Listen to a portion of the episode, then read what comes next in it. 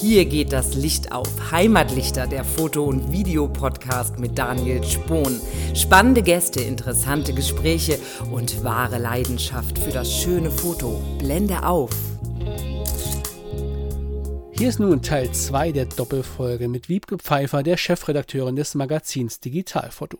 Diesmal begeben wir uns in das Spannungsfeld zwischen Hobby und Profifotograf.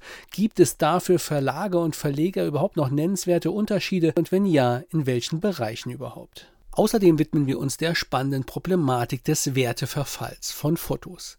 Liegt es einzig daran, dass der Job des Fotografen vermeintlich immer einfacher wird und wir immer mehr durch zunehmende Technik unterstützt werden?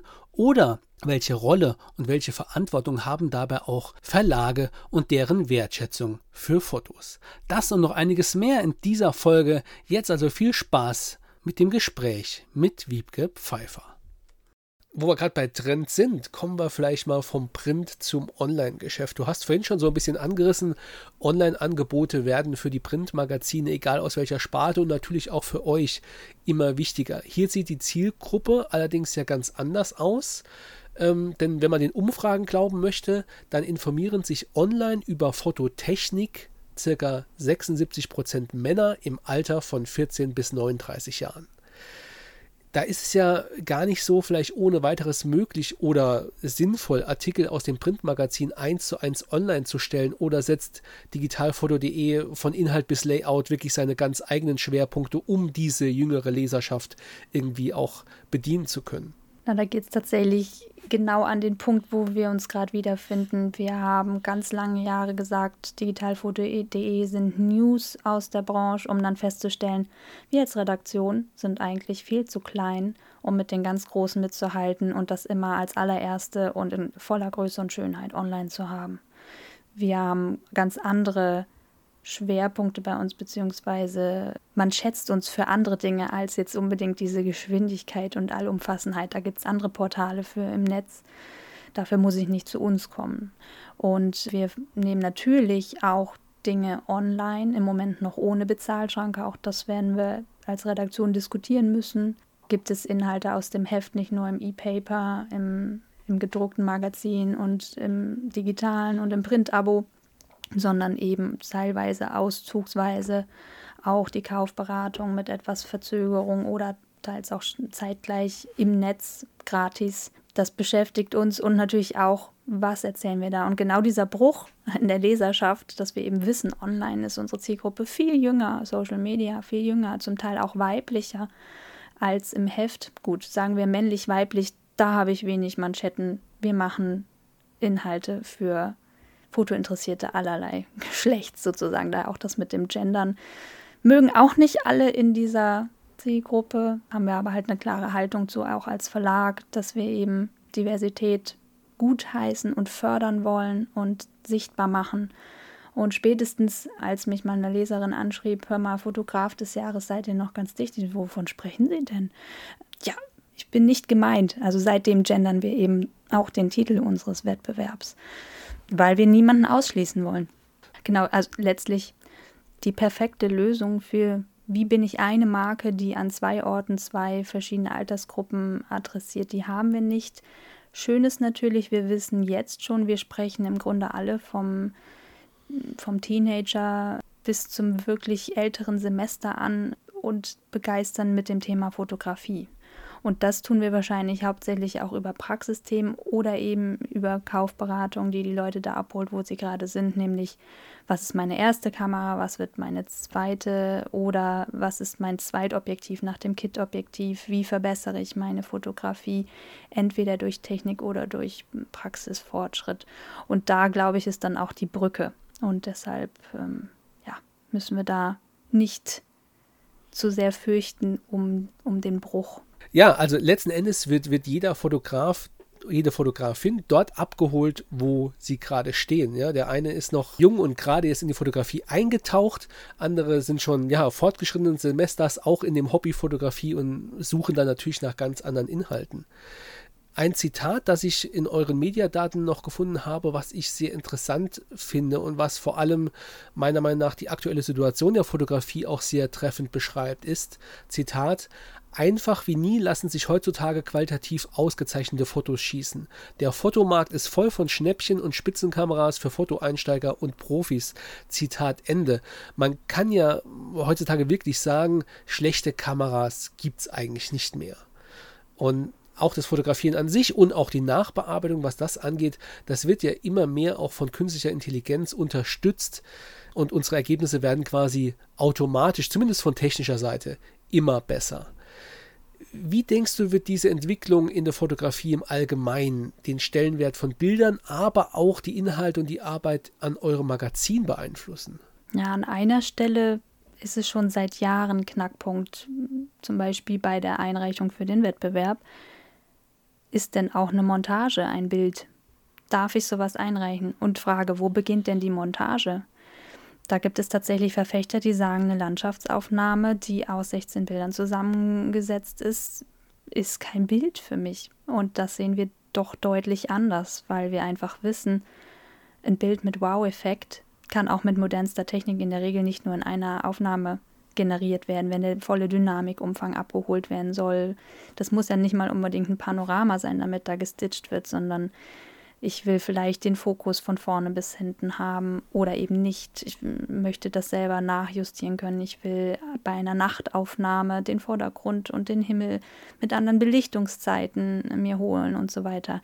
Also da lassen wir sehr viel Spielraum und das sowohl beim Wettbewerb, aber auch bei unseren eigenen Anleitungen. Also wenn wir sagen, wir zeigen euch, wie tolle Bilder entstanden sind, dann gehen wir genau darauf ein, dass wir eben das erklären dass ganz viel auch noch nach dem Auslösen passiert oder Planung beinhaltet.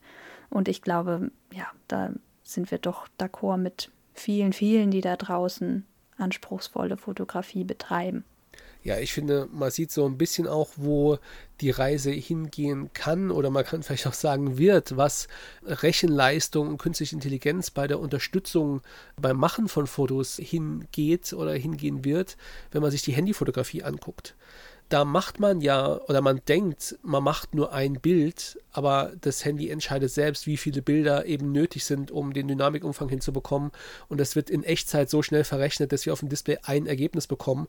Aber dem zugrunde liegen ja auch ganz verschiedene Aufnahmen, teilweise mit verschiedenen Objektiven oder eben mit verschiedenen Sensoren oder eben auch eine sehr schnelle Reihenaufnahme, die dann verrechnet wird.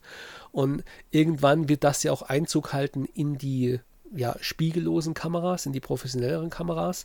Und da habe ich zwar vielleicht meinen Auslöser nur einmal gedrückt, aber die Kamera hat selbst entschieden, wenn ich sie denn lasse, was für ein optimales Ergebnis notwendig ist. Und spätestens dann ist das Thema, glaube ich, sowieso durch. Denn die Wettbewerbe können auch nicht sagen, okay, wir wollen jede Einzeldatei dieses zusammengerechneten Wirrwarrs separat beurteilen und angezeigt bekommen. Das geht ja heute bei manchen Kameras schon nicht mehr. Die HDRs nicht mehr separat ablegen, sondern als eine Datei. Und du nimmst die und benutzt die oder du nutzt sie eben auch nicht. Und und da sind die Wettbewerbe sehr unterschiedlich ausgestaltet und das Gute daran finde ich wieder, ob ich jetzt Purist bin, der sagt, nein, bei mir ist alles Single-Shot oder wenn ich sehr technikaffin bin und sage, okay, ich möchte einfach die technischen Möglichkeiten so weit ausreizen, um das beste Ergebnis zu bekommen. Und da ist eben dann von Focus-Stacking über, äh, über Time-Blending bis was weiß ich, alles in meinem Werkzeugkasten. Auch der findet Wettbewerbe, wo es genau darauf ankommt oder wo das eben nicht kategorisch ausgeschlossen wird. Genau, also um nochmal zu uns da zu kommen, bei uns kann beides gewinnen, wenn das Bild überzeugt. Und wir schließen es eben einfach nicht aus, weil das unsere Herkunft ist, weil wir sagen, seit Anbeginn äh, des Magazins war Bildbearbeitung immer ein Thema. Das war ja aber auch nur ein Teil der Antwort auf deine Frage. Du hast ja auch nach KI gefragt und ähm, ja, tatsächlich, Tim könnte jetzt wahrscheinlich besser mit dir philosophieren über die KI-Technik schon in den Kameras. Ich selber bin da auch eher wieder bei der Software besser up-to-date. Also viel diskutiert waren ja dann Funktionen wie Himmel austauschen. Wofür muss ich denn ein Landschaftsbild machen, wenn ich dann äh, flauen grauen Himmel per Knopfdruck in was Beeindruckendes verwandeln kann? Und das, der Rest wird auch noch glaubwürdig angepasst. Da ist es dann natürlich eher wieder so eine philosophische Frage. Bin ich eher der Kandidat, der den ganzen Tag an einer Location ausharrt oder mehrfachst wiederkommt und weiß, so, ich will dieses eine perfekte Bild bei Sonnenaufgang, bei Sonnenuntergang, bei was auch immer oder für ein Time-Blending. dann einfangen. Ähm, oder bin ich derjenige, oder habe ich vielleicht sogar einfach nicht die Chance, bin ich gerade Tourist ähm, und habe nur einmal die Gelegenheit abzudrücken und jetzt ist aber leider Wolken verhangen und es ist nicht wow. Und für welche Zwecke möchte ich es dann hinterher?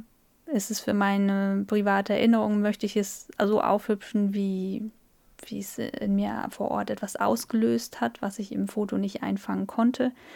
Oder ja, bin ich vielleicht sogar Werbefotograf und hatte auch nur diese eine Gelegenheit und muss es aber jetzt eben perfekt machen. Also die Anlässe sind ja mannigfaltig und sagen wir so, die, die Technik wird immer mehr möglich machen und erlauben. Im neuen Photoshop 2022 von Adobe sind ja auch Funktionen zum Beispiel, dass ich Jahreszeiten mischen kann, dass ich sage, so, oder dieses Bild ist jetzt zwar im Mittelmeer aufgenommen, aber ich kann es so aussehen lassen, als wäre es in der Antarktis oder Island oder sonst wo entstanden, vorausgesetzt, ich habe zumindest Felsen und Wasser und das ähm, kann ich dann in, in andere Situationen bringen. Also da geht sehr viel und es wird immer die Frage bleiben, was möchte ich denn damit? Brauche ich das? Und ja, die Antworten sind wahrscheinlich so unterschiedlich, wie es Anlässe gibt, Bilder zu bearbeiten. Ja, auf jeden Fall. Ich finde, gerade bei dieser Diskussion, die sehr schnell auch ausufern kann, auch wenn man dieses Thema mal im, im, im Freundeskreis unter Fotokollegen mal anspricht, wichtig finde ich ist es, da keine dogmatische Haltung anzunehmen. Denn das ist auch alles so ein bisschen im Fluss und es kann auch sein, dass ich vielleicht heute diese Meinung habe und irgendwann mich vielleicht in der Fotografie auch mal in eine andere Richtung bewege, weil ich die eine ja, ich sag mal, irgendwie gefühlt durchgespielt habe und sage, okay, ich möchte jetzt eine andere, eine neue Herausforderung. Und Herausforderungen gibt es in der Fotografie auf jeden Fall genügend. Man kann immer gucken, okay, wo kann ich meinen Spieltrieb oder meine Ausübung meiner Kunst irgendwo ausleben und bedienen. Da gibt es ja wirklich alle, alle Ausprägungen. Ja, wenn ich daran denke, was beim HDR-Hype zum Beispiel passiert ist, damals, da haben auch alle gesagt, boah, und jetzt diesen Look, das werden wir nie wieder los. Und äh, also nachdem es dann zuerst alle machen wollten und dann alle sich dran satt gesehen hatten, es gibt halt auch Dinge, die, die kommen und gehen in Wellen und ein Look nur um des Looks willens oder eine Technik nur um sich selbst willen wird nicht bleiben oder das Einzige sein, wie, wie demnächst Bilder gemacht werden. Ja, ich muss eben Menschen erreichen mit meinen Aufnahmen oder das haben ja die meisten zum Ziel nicht nur sich selbst einen Gefallen zu tun, indem sie in der Natur fotografieren und eine gute Zeit haben, was durchaus ein angemessener Anlass zum Fotografieren ist oder im Studio mit Menschen, ja, sondern eben das Ergebnis. Ich will etwas ausdrücken, ich will etwas zeigen, ich will etwas senden. Und ja, alle Mittel zum Zweck kann jeder für sich testen, um dann festzustellen, wie komme ich zu meinem besten Bild ja, an den HDR-Look vor einigen Jahren, da kann ich mich auch noch mit, ja, mit Schaudern dran zurückerinnern. Das war zu Beginn sehr spannend, wenn man dachte, nicht richtig verstanden hat, okay, was ist denn, wie ist denn das möglich, das so hinzubekommen? Das war irgendwie faszinierend, weil es eine neue Technik war auf dem Niveau und ich fand, es hat sich relativ schnell, hat man sich dran satt gesehen und heute ist ein HDR ja was ganz anderes. Das sieht jetzt äh, sehr viel realistischer aus und damals hat man eher mit diesem neuen Stilmittel so ein bisschen gespielt. Ich kann mich auch noch gut daran erinnern, dass ich irgendwann so meiner fotografischen Laufbahn sehr am Anfang dachte, okay, Photoshop so ein bisschen reingeschnuppert. Die, die Macht der digitalen Bildbearbeitung hat man gemerkt, ist noch in den Kinderschuhen, aber sie ist schon unglaublich potent. Und irgendwann habe ich mir gedacht, okay, eigentlich muss das Bild nur noch scharf sein. Alles andere kannst du sowieso nachher machen, wie du möchtest, ja, ob du die Farben komplett verfremdest, veränderst, anpasst, ob du äh, Sachen weichzeichnest, ob du ganzen Bereiche austauschst oder so, aber wenn das, was dich interessiert, dein Motiv, wenn das ausreichend scharf ist, hast du alles, was du brauchst. Gott sei Dank ging es dann natürlich auch weiter. Ja? Also, dass es natürlich nicht nur darauf runterzubrechen ist und jeder findet da so seine, seine Spielart. Ich finde, wir sind jetzt schon immer wieder mal auch über das Thema Landschaftsfotos gestolpert. Und das ist für mich eine gute Überleitung zum nächsten Thema. Denn heimatfotos.de Das ist ja quasi unsere, wenn man so sagen will, Stockfotoagentur für regionale Fotos, vor allem Landschaftsfotos. Ja, es sind auch ein paar Makros, ein bisschen Wildlife und sonstige Dinge, Architektur dabei, aber der Großteil ist, sind wirklich Landschaftsfotos. Jetzt hast du schon gesagt, der Stellenwert der Landschaftsfotografie ist bei euren Lesern sehr hoch. War das schon immer so? Ist da ein Trend zu sehen oder ja, welche Landschaften sind es, die da so hoch im Kurs stehen? Sind das eher die, die unberührten Naturlandschaften oder vielleicht eher äh, ja die typischen, könnte man jetzt sagen, Instagram-Bilder, wo zumindest noch ein Mensch in dieser Natur steht oder doch eben Cityscapes? Gibt es da Trends, die du da beobachtest? Also ich glaube, in unserer Leserschaft ist es kein Trend, sondern ein Dauerbrenner. Das ist einfach seit Umfragen über mehrere Jahre, ich will nicht sagen Jahrzehnte, weil letztlich sind, bin ich auch erst 15 dabei, immer wieder das Lieblingsthema. Also wenn wir sagen, welches Genre fotografierst du, dann sind es 80 Prozent unserer Leserschaft, die sagen ja Landschaft. Und bestimmt auch nochmal 70, die sagen Natur. Und dann kommt auch weiter abgeschlagen Richtung 60 Prozent vielleicht Makro und 50 Prozent Porträt. Und der Rest sortiert sich so ein. Da jetzt zu sagen, die eine Landschaft, die ist es, das ist dann schon wieder schwieriger. Ich würde sagen, allein schon, wenn wir uns über die Zielgruppe unterhalten im Heft, ne, ähm, hatten wir schon gesagt, Richtung 50, 60, 70, dass das dann eher nicht die Instagram-Bildchen sind wahrscheinlich, ne? Wo dann noch. Natürlich gibt es so einen Trend, das musste ich schon erkennen und ich finde, das ist auch äh, legitim und äh, hilft ja durchaus dem Betrachter. Wenn eine Person im Bild ist, dann erkenne ich besser die, ja, die Dimensionen einer Landschaft. Habe ich da jetzt ein riesiges Tal- oder Bergpanorama und da steht ganz klein am Rand noch eine Person mit oder ohne Taschenlampe, äh, die mir eben klar macht, wow, was schaue ich mir da gerade an? Wie winzig ist der Mensch gegenüber dieser Schönheit, dieser Größe der Landschaft? Das ist ja wieder ein ganz anderes Ziel. Warum binde ich eine Person ein? Aber ansonsten wir decken zumindest alle Arten ab. Ein Trend konnte man vielleicht erkennen, die Regionalität, ja, doch, durchaus. Wir hatten lange Zeit eine Serie, die hieß Weltenbummler. Und das war natürlich auch schon schön, über den gesamten Globus zu streifen, immer wieder neue Länder vorzustellen, in die es sich lohnen könnte, als Fotograf, Fotografin zu reisen, von dort neue Eindrücke mitzubringen, wo wir dann eben ja, Laien bis Profis interviewt haben, welche Bilder sie dort gemacht haben. Auch die Interviews gingen gerne mal durch alle Welt, sofern wir es denn geschafft haben, mit den Leuten äh, ein Interview auf Englisch zu führen. Oder ja, ich glaube, Richtung Russisch könnten wir auch noch Übersetzer finden, aber irgendwann wird es dann auch schwierig bei Koreanisch oder anderen Sprachen. Genau, da, hin und wieder kam dann auch mal die Kritik, bleibt doch mal in Deutschland, Deutschland, Österreich, Schweiz, bleibt in der Heimat. Nicht jeder kann sich das leisten, so weit zu reisen. Also da sind die Geschmäcker durchaus unterschiedlich. Es gibt sicher viele, die sagen, mein Hauptanliegen zu fotografieren ist das Reisen. Und gerade die sind natürlich in der Pandemie zurzeit stark getroffen, die dann aber vielleicht jetzt auch feststellen konnten, oh, das Fotoglück kann auch vor der Haustür liegen oder das Wandern für sich entdeckt haben in, in der näheren Natur. Also das versuchen wir durchaus alles abzubilden. Aber tatsächlich, daher haben wir uns ja auch kennengelernt und dann irgendwann für diesen Podcast verabredet. Das ist schon auch ein Steckenpferd bei uns, zu sagen, wir zeigen, wie schön können unsere ja, Naturparks, naturbelassenen Regionen sein, die, die nicht weit von unserer Haustür sind.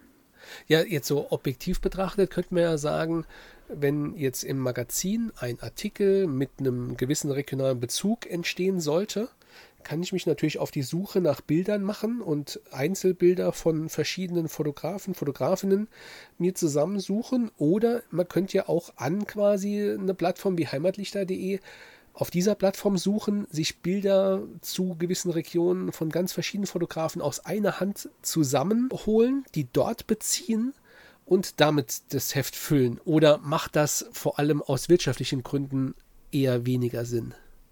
Ja, danke für den Tipp. Ich würde gerne auf Großeinkauf gehen.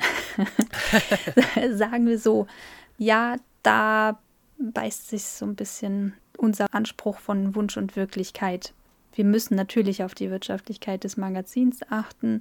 Wir müssen zum einen äh, berücksichtigen, da sind die Gehälter des Teams von immerhin sechs Leuten, die jeden Monat gewuppt werden wollen und viel darüber hinaus an externem Budget, wie wir immer so schön sagen, ist da leider nicht. Das ist, der Gürtel ist immer enger geworden und wir schauen dann natürlich, dass wir aus verschiedensten Quellen Bilder erhalten, die wir auch kostenfrei abdrucken. Sprich, wir haben schon auch eine Kooperation mit Adobe Stock zum Beispiel, wo wir eine gewisse Anzahl Credits herunterladen können. Und auch dort gibt es qualitativ gute Bilder, aber natürlich nicht unbedingt immer genau das eine Bild, was ich jetzt gerade suche. Vor allen Dingen, wenn es einen regionalen Bezug haben soll. Und da ist dann die Gratwanderung. Ich muss abwägen, habe ich noch drei Groschen übrig in meinem Portemonnaie in dieser Ausgabe, um mir genau das zu leisten. Oder gehe ich eine Kooperation ein, sage ich zum Beispiel, hey, wir machen Werbung für dein Buch, wir machen Werbung für deinen Workshop, für ein Event, das du gestaltest als semi-professioneller Fotograf. Oder wir verlinken zumindest auf dein Portfolio, auf deine Instagram-Seite. Eine Hand wäscht die andere sozusagen. Da gibt es genügend, die sagen, nein, das reicht mir nicht. Und dann ist das Nein auch okay dann muss ich das akzeptieren. Ich habe gefragt, darf ich dein Bild veröffentlichen? Du antwortest mir unter den Bedingungen nein und dann kommen wir leider nicht zusammen, aber dann braucht man sich nicht gegenseitig grämen. Ja, dass die Goldgräberstimmung in der Printbranche rum ist, das sollte sich, denke ich, herumgesprochen haben. Da ist es klar, dass das immer so ein bisschen eine Abwägung ist. Okay, welche Bilder kann ich vielleicht auch aus anderen Quellen bekommen und für welche Bilder oder Bildinhalte muss ich vielleicht oder komme ich gar nicht drum herum, wenn ich sie dann haben möchte, vielleicht sie auch woanders zu beziehen. Ich finde, gerade in dem Zusammenhang mit, mit Wirtschaftlichkeit und äh, was ja auch damit zusammenhängt, der Wert von Bildern, fällt oft der Satz No Fee, No Content. Vor allem von Profifotografen, die eben von der Nutzung ihrer Bilder leben müssen, wollen, ja.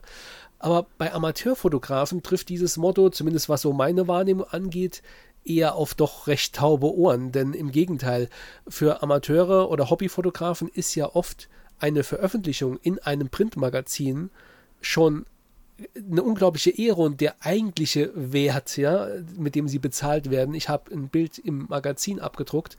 Das ist ja auch was Tolles. Und wenn da dann noch der Name klein daneben steht, dann ist das schon Lohn genug.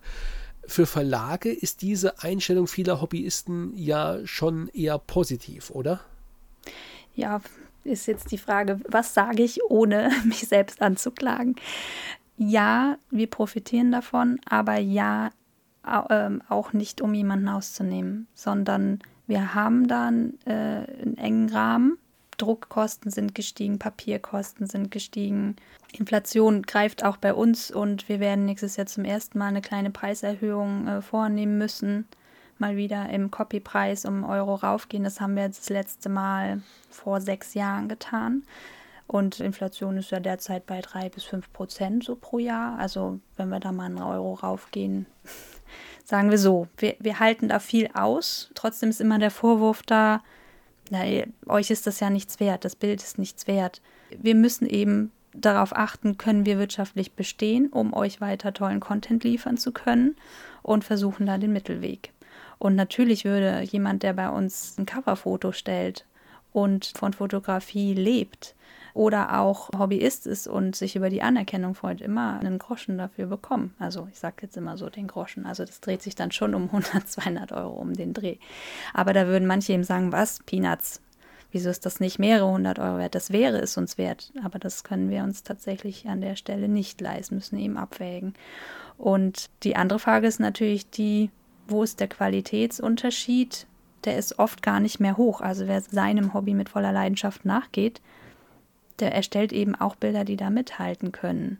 Und wir wollen letztlich nichts anderes zeigen als Bilder, die begeistern. Und ja, folglich müssen wir da keinen Unterschied machen und freuen uns natürlich auch, wenn wir eine für uns günstige Ausgabe produzieren können. Irgendwas muss ja hängen bleiben, weil ganz ehrlich, ich kenne keinen Verleger, der sagt, ach, ich mache Papier bunt und verschenke dabei Geld, weil ich Lust darauf habe. Ja, Verleger sein ist kein Hobby. Ja. Heute nicht mehr, nein. Nee, die kann man nicht. in beide Bereiche trennen oder man muss ja gar nicht unbedingt trennen, aber da gibt es natürlich Profis und, und Hobbyfotografen, aber Verleger müssen einfach Geld verdienen. Und letzten Endes, das Entscheidende finde ich, ist ja auch, es wird ja niemand gezwungen, unter solchen oder jenen Bedingungen irgendwie seine Bilder zur Verfügung zu stellen, sondern es ist ja immer eine Einzelfallentscheidung. Und letzten Endes, wenn es gute Fotografen gibt, die das auf diese Art und Weise machen, dann ist ja, also letzten Endes, wo, wogegen soll ich diskutieren, ja, das ist eine freie Entscheidung und eine Frage, die ich, ja, ich sag mal, in einem ähnlichen Zusammenhang auch schon äh, dem Verleger Ulf Tietke von Hashtag Heimat in Folge 5 und Michael Dostal von Vielfaltsmagazin in Folge 13 gestellt habe, möchte ich gern auch an dich richten. Und zwar, wenn man an den nachhaltigen Umgang mit der Fotografie denken, dann bedeutet das ja letztendlich auch, dass eben der Beruf des Fotografen langfristig nicht ausstirbt, weil er nicht mehr rentabel ist, weil Bilder nicht mehr so bezahlt werden, wie es vielleicht früher zum Beginn des Berufslebens noch war. Aber komischerweise leben wir ja heute in einer Welt, die so von Bildern dominiert ist, wo der Bilderkonsum so hoch ist wie fast noch nie und gleichzeitig der Akt der Fotografie aber eine gewisse Entwertung erfährt.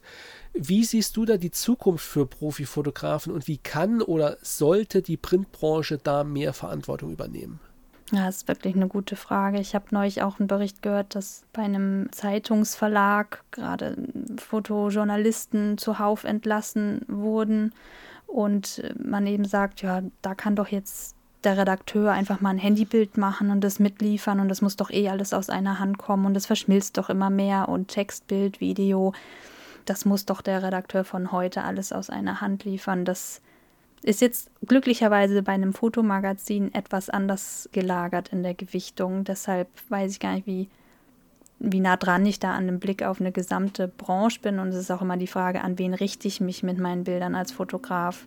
Wer ist denn meine Käuferschaft? Fotografiere ich eigentlich für, für Werbeagenturen, für Zeitungen, Verlage? Fotografiere ich um anderen zu erklären, wie ich tolle Bilder mache. Und das sind eher meine Anschauungsbeispiele. Bin ich Referent, Buchautor, ähm, Webinarleiter, Bühnengast. Also da gibt es ja vielfältige Dinge.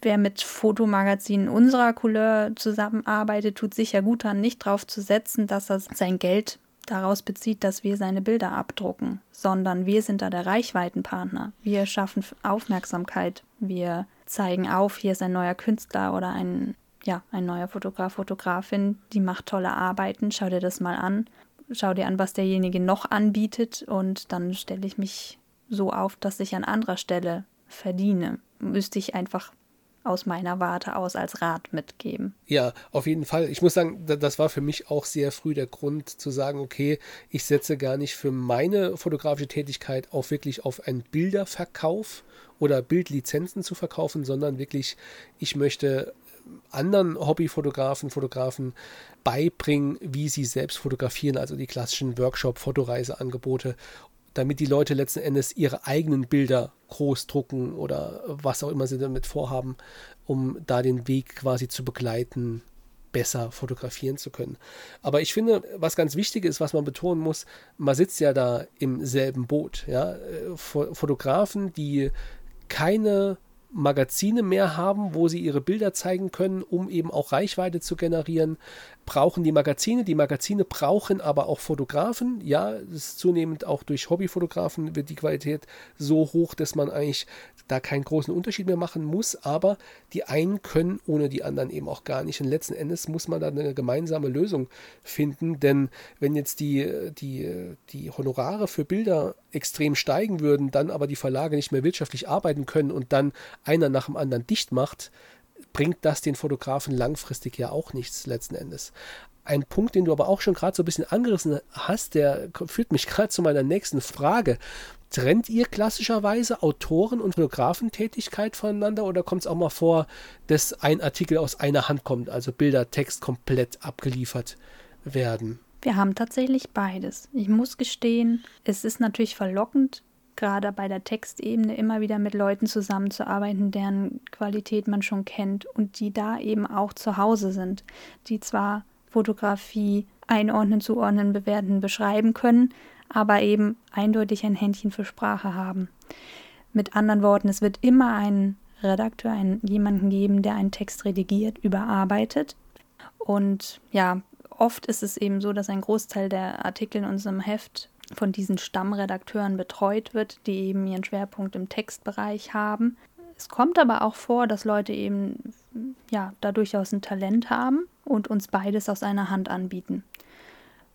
Was immer dabei ist, sind Stichworte oder eben wir führen ein Interview mit jemandem und lassen uns erklären, wie machst du deine Bilder? Wir erzählen es dann wiederum unseren Lesern und Leserinnen.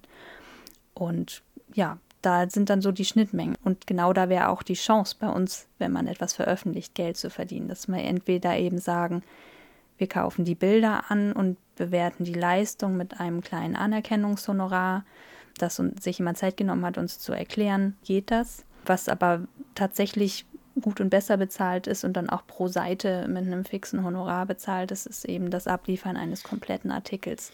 Da kaufen wir tatsächlich mehr ein im Testtechnikbereich, zum Beispiel Software-Tests. Das ist ein freier Autor, der die für uns schreibt. Die werden eben nach Seite und auch nach Aufwand bezahlt. Das ist ja klar, wenn ich mir zehn Softwares angucke, die muss ich alle installieren, ich muss sie bedienen, ich muss mich da reinfuchsen, muss die Unterschiede feststellen. Also da fließt schon ein größerer Teil unseres Budgets hin. Das ist dann mit auch ein Grund, warum ausgerechnet da bei den bei den semi-professionellen bis professionellen Fotografen oft dann der Topf schon ausgeschöpft ist und wir eben darauf setzen müssen, dass wir da auf anderer Ebene kooperieren können. Ja, wir hatten vorhin ja auch schon mal kurz den Punkt, dass zwischen Profi- und Amateurfotografen ähm, der qualitative Unterschied immer, immer geringer wird. Heißt das aber unterm Strich vielleicht auch, dass Profifotografen eben zukünftig mehr können müssen als nur in Anführungsstrichen gute Bilder zu machen, um eben für Magazine interessant zu sein. Das heißt zum Beispiel schreiben, ja, dass man auch noch Texte verfassen kann, die sich gut lesen, auch wenn vielleicht nochmal drüber gegangen wird. Und dass da vielleicht auch gerade die Zeit drin steckt, die ein Profi eben noch investieren kann, die ein Amateur, der es als Hobby betreibt, der ist mit seiner Fotografie ausgelastet, aber als Profifotograf muss ich mich eben auch in solchen Bereichen einfach weiterbilden, dort mehr können, dort besser werden. Wie kann ich Geschichten erzählen? Wie kann ich Informationen prägnant und unterhaltsam rüberbringen? Das ist ja auch ein Prozess, den man irgendwie erlernen kann, um dann ein Gesamtwerk abzuliefern und dadurch viel interessanter zu werden. Also ich wage zu bezweifeln, dass die Fotozeitschriftenlandschaft in, in Deutschland noch groß und vielseitig genug ist, um nur vom Fotoredakteurs bzw. Autor-Dasein zu leben. Ich möchte da keine Illusionen zerschmettern. Ja. Ich weiß, es gibt Verlage, die arbeiten viel mehr mit externen zusammen, weil die ihr Team irgendwie auf anderthalb Leute geschrumpft haben, ihr internes. Das haben wir eben zum Beispiel nicht. Deshalb bin ich da vielleicht die falsche Stichwortgeberin. Aber ich würde das immer als Nebenprojekt sehen. Und wenn ich weiß, ich habe da eine Stärke, dann werde ich mir sicher meinen Pool an Redaktionen aufbauen können, den ich immer wieder was anbiete und für die ich immer wieder mal einen Artikel schreibe. Aber das kann eigentlich nur ein Nebenverdienst sein. Und ich weiß auch nicht, ob, ja, also ich muss dann entscheiden, bin ich leidenschaftlicher Fotograf oder Texter? Was kann ich denn nun besser? Und wenn ich wirklich vielseitig begabt bin, ja, vielleicht habe ich auch noch ein drittes Talent Vielleicht bin ich ja Rampensau und äh, egal ob jetzt im Licht einer Videoaufnahme oder auf einer Bühne gut aufgehoben und kann allgemein gut mit Worten umgehen oder eben Menschen mit meiner Stimme begeistern, muss ein Podcast beginnen. Also ich glaube, die Dinge sind da vielseitig, aber sich jetzt zu sagen, ich eigne mir explizit das Texten an, ich muss gestehen,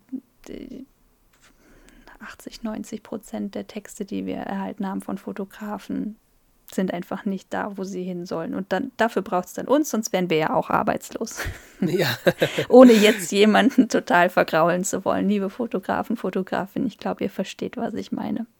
Ja, ja, ich glaube, es ist auch heutzutage für viele Fotografen die Realität, dass man ganz viele verschiedene Projekte parallel hat, wo überall ein bisschen Geld reinkommt und man muss dann einfach gucken, welche Sparte liegt einem besonders, welche macht vielleicht dann noch zusätzlich hoffentlich wirtschaftlich den meisten Sinn, was kann ich ausbauen, skalieren, was eben auch nicht, aber letzten Endes macht das den Beruf ja auch so vielfältig, dass man heutzutage viel, viel mehr können muss, als nur gute Bilder zu machen. Du hattest schon so fast eine perfekte Überleitung für mich vorbereitet, nämlich das Thema Video. Das ist ja auch immer mehr im Kommen, weil einfach fast alle Kameras neben guten Fotos auch sehr gute Videoeigenschaften mitbringen. Das heißt, Videos herzustellen, Video-Content zu produzieren, ist nicht mehr mit so einem riesen finanziellen Aufwand verbunden, wie das vor einigen Jahren war. Und da die Fotografen schon die Kamera in der Hand haben, mit der sie fotografieren, ist es natürlich naheliegend, auch Videos zu produzieren. Denkst du, es kommt da jetzt nach einer gewissen Entwertung von Bildern als nächstes dann auch eben eine Entwertung von Videocontent oder macht es ja wahrscheinlich schon noch momentan Sinn, sich auch in diese Richtung, wenn es denn dem einen oder anderen denn eben auch liegt, sich im Bereich Videocontent weiter zu etablieren, sich dort fortzubilden? Denn technisch haben wir ja das Werkzeug ohnehin schon mit uns im Fotorucksack immer dabei. Ja, ganz genau. Die, die Technik ist im Grunde da. Es gibt ja fast kein neues Mittelklasse- bis Profi-Gerät mehr, das nicht hybrid unterwegs ist und eben Videoaufnahmen auf hohem Level ermöglicht. Und dann ist es immer die Frage, für wen oder was drehe ich denn? Für meinen eigenen YouTube-Kanal, für Instagram Reels, für ja, fürs Webinar oder tatsächlich für einen professionellen Werbeclip oder gar einen Kinofilm mache ich Drohnenaufnahmen oder äh, was ist so dabei an, an, an, Kameraaufnahme? Ja, ich finde, letzten Endes ist es bei Videos genauso wie bei Fotos. Jedes Foto kann einen verschiedenen oder einen unterschiedlichen Verwendungszweck erfüllen und so ist es bei Videos eben auch. Was ich immer wieder bemerke, dass Fotografen, die dann auch Videos machen, oft ja, ich will das jetzt nicht pauschalisieren, aber einen besseren Start haben, also viel mehr auf Bildaufbau achten, wie sich der Bildaufbau mit Kamerafahrten verändert und quasi das Video aus so starken Einzelframes, aus Bildern letztendlich besteht, während jemand, der nur auf bewegtes Bild, auf Bewegungen im Bild fürs Video brennt, da vielleicht am Anfang noch mehr Fehler macht, wenn man das so nennen will. Also wo wir merken, dass Video immer wichtiger wird, auch für uns, ist eben Social Media wenn ich jemanden erreichen will, dann reicht das pure Foto schon nicht mehr. Das muss als Daumenstopper dann schon eher das Video sein. Und Video habe ich natürlich viel längere Interaktionszeit oder ja, Auseinandersetzungen mit einem Thema oder mit einer Marke. Äh, sprich, ähm, nicht nur wir als Redaktion müssen auf dem, aufs Videothema setzen, um unsere Zielgruppe zu erreichen, sondern viele andere Hersteller eben auch. Und dann haben wir noch den anderen Bereich, Hochzeitsfotografen. Es gibt viele Brautpaare, die wahrscheinlich sagen würden, ich möchte nicht nur ein Album, ich möchte auch den Film von meinem Erlebnis, von meinem schönsten Tag vermeintlich äh, in meinem Leben. Ja, und wo man eben gut aufgestellt ist, wenn man beides abdecken kann. Ähm, sich da reinzufuchsen, ist es definitiv nicht dasselbe. Also auch für uns als Redakteure nicht, ob man jetzt vor, hinter der Kamera steht, ob dann nur Bilder oder eben Bewegtbild bei hinten rausfällt. Das merken wir selber auch, wenn wir gerade an unserem neuen YouTube-Kanal arbeiten, den wir seit einem Jahr immer intensiver betreuen da wird es natürlich irgendwann als, als vielleicht Einzelunternehmer wirklich schwierig, wenn man neben Fotos, Videos dann auch das Thema Audio, gehört zu Video ja auch irgendwo dazu, alles selbst abdecken will und muss. Da ist es, glaube ich, auch wichtig, sich nicht zu verzetteln, sondern vielleicht auch einfach verschiedene Bereiche auszulagern oder sich mit anderen zusammenzutun, um dann solche größeren Videoprojekte zu stemmen. Aber dem Thema Video kann sich ja bald 2022 oder wenn die Folge rauskommt, ist 2022, glaube glaube ich, niemand mehr verschließen und da mal so ein bisschen die ersten Gehversuche zu machen und zu gucken, wie das Ganze dort funktioniert, welchen eigenen Regeln Bewegtbild unterworfen ist und was da gut funktioniert und was nicht. Das ist auf jeden Fall ein sehr spannendes Thema. Du Wiebke, zum Abschluss noch eine wichtige Frage. Wenn unsere Hörer spätestens jetzt nach dieser Folge nicht nur Interesse am Digitalfotomagazin bekommen haben, sondern eben auch beim Fotowettbewerb Digitalfotografin des Jahres 2022 mitmachen wollen. Wo findet man da mehr Infos und ja, was muss man vielleicht noch bei der Einreichung berücksichtigen? Braucht ihr eine gewisse Pixelgröße? Welches Dateiformat? Was ist da so das Entscheidende und wo können wir die Infos in den Shownotes verlinken? Ja, bitte auf jeden Fall auf digitalfoto.de und da die Galerie verweisen. Ja, Pixelmaße haben wir immer gesagt, wir machen da letztlich keine Untergrenze auf. Wichtig ist natürlich, auch wir drucken gerne ab und das ist ja immer so auch das Highlight. Ein Bild sollte dann im Idealfall auch eine Doppelseite füllen können und genau da wird es dann spannend für die Gewinneraufnahmen. Wir würden deshalb nie sagen, du gewinnst nicht, dann finden wir einen anderen Weg, zur Not mit sehr viel Weißraum. Aber das haben wir auch lange nicht mehr erlebt, dass wirklich ein hochqualitatives Bild, das uns auf allen anderen Ebenen überzeugt hat, dann bei der Auflösung nicht mehr dabei gewesen wäre. Also da einfach dran denken, gedruckt wird immer noch gern bei 250 ppi Minimum oder eben 300 dpi und das dann einfach mal abgleichen. Fülle ich das denn aus? Wir haben eine Einzelseite mit DIN A4 und eine Doppelseite folglich ähm, DIN A3. Wenn ich da hinkomme, das ist natürlich top. Nichtsdestotrotz, solche Daten müsst ihr bei uns nicht hochladen. Da reicht auch erstmal ähm, ein Bildschirmauflösendes, ja, also eine Bildschirmauflösung. Wenn wir gesehen haben, das ist toll, dann fragen wir bei euch die High-Res-Daten an. Sprich, da kommt dann noch die zweite Runde ins Spiel.